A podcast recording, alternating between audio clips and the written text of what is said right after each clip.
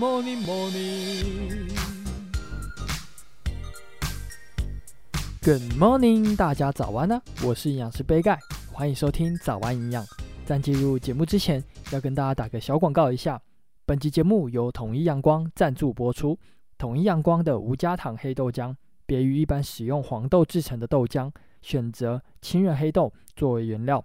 统一阳光黑豆浆有微量元素镁、铁、锌，每瓶四百毫升就含有一点二毫克的铁以及四十八毫克的镁，而且蛋白质含量达十五点二公克，非常适合运动后做补充。因为没有额外添加糖，加上青仁黑豆中矿物质的特性，也非常适合爱美的上班族女性。平常如果忙碌没时间补充营养，就可以选择这款黑豆浆来做日常保养哦。推荐给大家统一阳光无加糖黑豆浆。每一天都要给健康来点阳光。那简单介绍完之后，就进入今天的主题吧。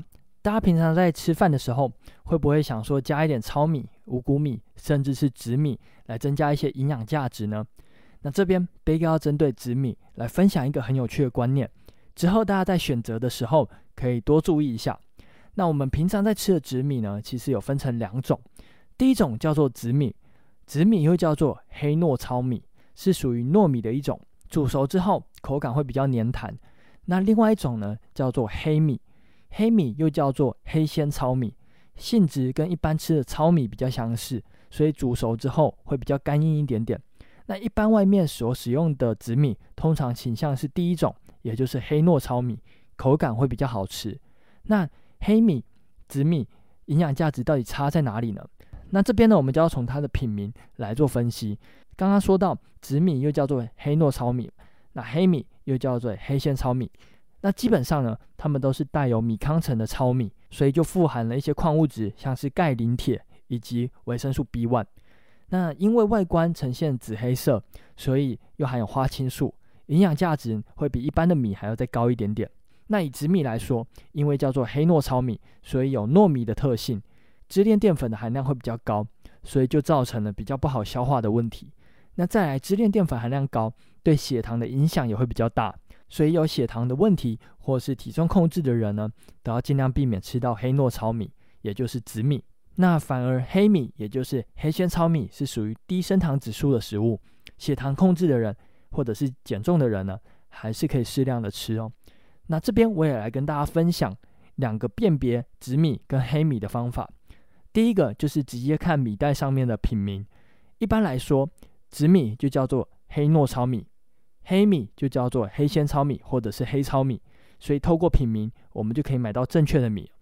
那再来第二个比较麻烦，就是我们可以把米折成两半，然后滴一滴碘液在横切面，观察一下颜色的变化。如果变成蓝黑色，就是黑米；如果没有明显的改变，就是紫米。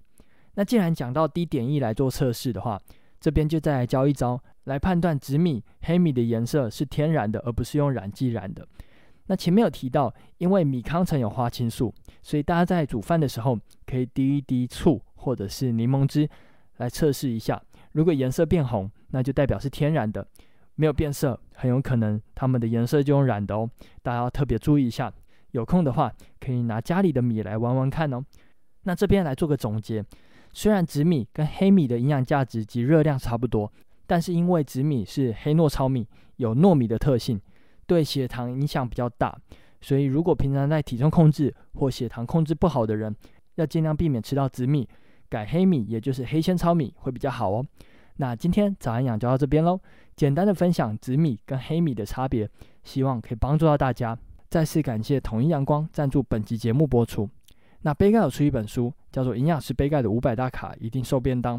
有兴趣的朋友，快到资讯栏的连接看看。有任何问题或是鼓励，也都欢迎在底下留言。别忘了给五颗星哦。最后，祝大家有个美好的一天。